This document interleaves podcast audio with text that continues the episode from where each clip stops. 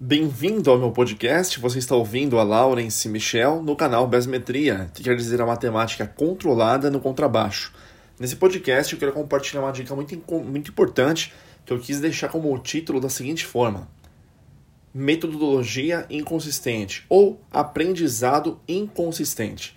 Eu fui fazer vários estudos e durante todos esses, pelo menos até o presente momento, 25 anos de experiência, verificar por que, que tem alguns alunos ou alunas que não, não aprendem como deveriam aprender. E mesmo fazendo aulas com alguns professores muito bons até inclusive.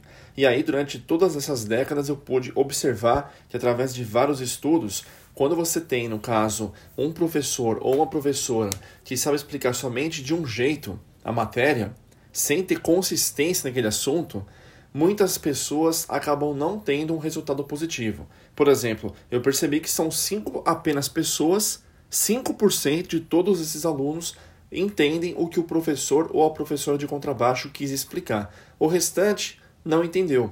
Por exemplo, se eu fizer dessa forma, apenas com parte rítmica, né, aquilo que eu estou pensando de uma música. Vou pegar uma música infantil aqui, ó.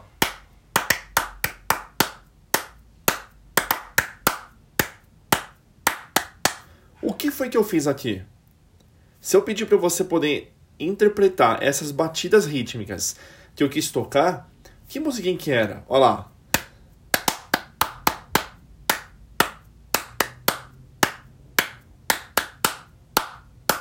Você não vai saber. Por quê? Porque eu estou, na minha cabeça, cantando a música e sei exatamente aquilo que eu estou passando, da maneira certa, e eu estou achando que isso está ótimo.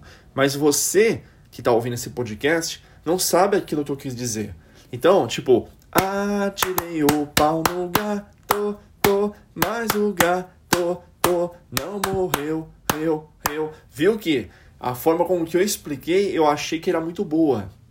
Só que na minha cabeça tá muito claro que você entendeu.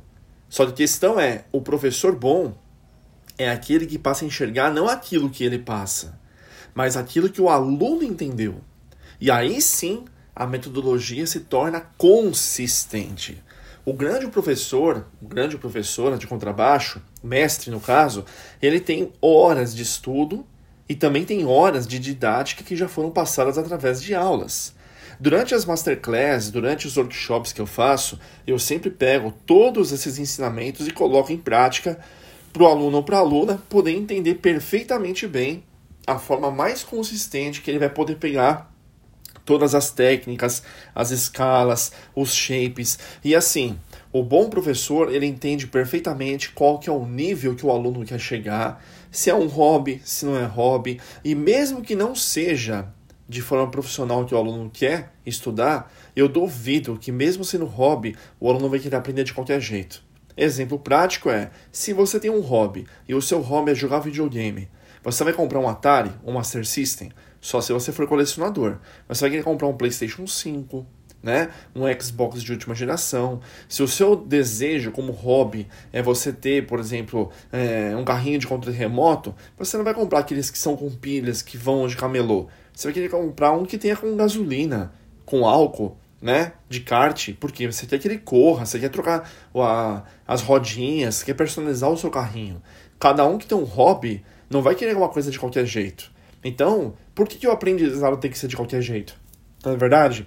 Então, o, o intuito aqui desse podcast é alertar. Muitas vezes um professor ou uma professora toca muito bem o instrumento, mas tocar bem não quer dizer lecionar bem. É aquilo que eu acabei de explicar no começo do podcast. O professor ou a professora, ele pode estar entendendo que a forma que ele ou ela está explicando para você poder entender é o suficiente. E aí, dependendo do tom de persuasão que ele ou que ela vai te dar, vai fazer com que você se, se sinta incapaz de poder aprender. Porque você fica pensando, poxa, ele fala com tanta convicção, ou então ela fala com tanta convicção e eu não aprendo?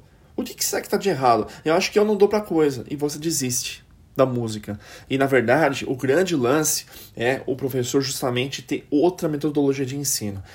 No decorrer desses 25 anos, pelo menos no presente momento, né, dessa data do podcast que você pode conferir, eu pude confirmar que vários alunos meus conseguem aprender a forma como eu explico justamente pela clareza, né? eu consegui para cada tipo de matéria que eu vou explicar, eu consigo exatamente exemplificar de maneiras que eu quanto mais eu conviver com o aluno, eu trocar uma ideia com ele ou com ela, eu consigo personalizar mais as aulas. Ou seja, o aluno ou a aluna vai aprender aquilo que precisa ser aprendido. E as músicas, os exercícios que eu vou passando, fora os métodos próprios que eu já tenho das minhas próprias apostilas, eu vou criando na mesma hora exercícios. E isso faz com que o aluno se torne cada vez mais parte de mim e eu dele.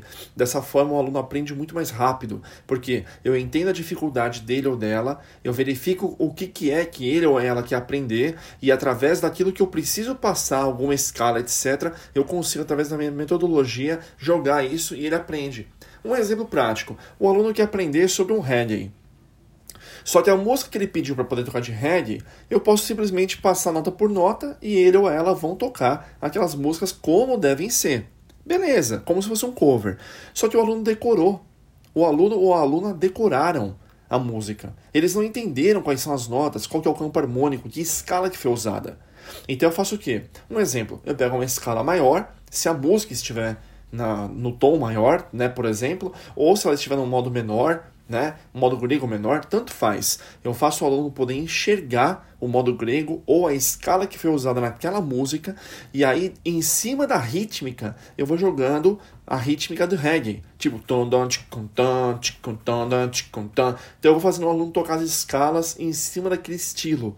Quando o aluno e a aluna estiver tocando legal isso, aí sim eu pego a música que o aluno queria tocar e aí eu aplico a música em cima da técnica, né? Que já foi utilizada e não a técnica em cima da música. É diferente. Né? Nesse caso, as ordens dos fatores alteram o produto.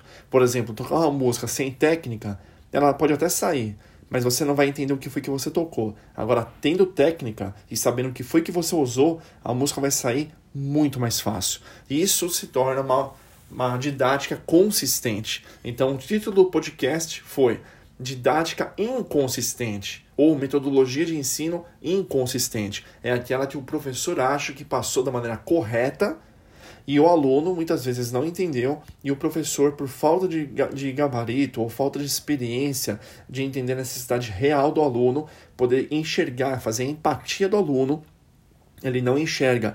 E ele explica duas mil vezes a mesma coisa, até que você reproduza da forma como que ele quer que reproduza. E aí ele fala, boa, matéria para frente. Só que na verdade você só foi. É, não é usurpado, você foi. É, é um clichê de aulas comuns assim. Você toca desse jeito porque é assim e pronto. Né? Ou então, toca rápido, agora lento. Não é assim que se ensina, né? A gente tem que ver, é, cada um aprende de maneira diferente, ok? Então eu fico por aqui nesse podcast, aguardo você no próximo podcast.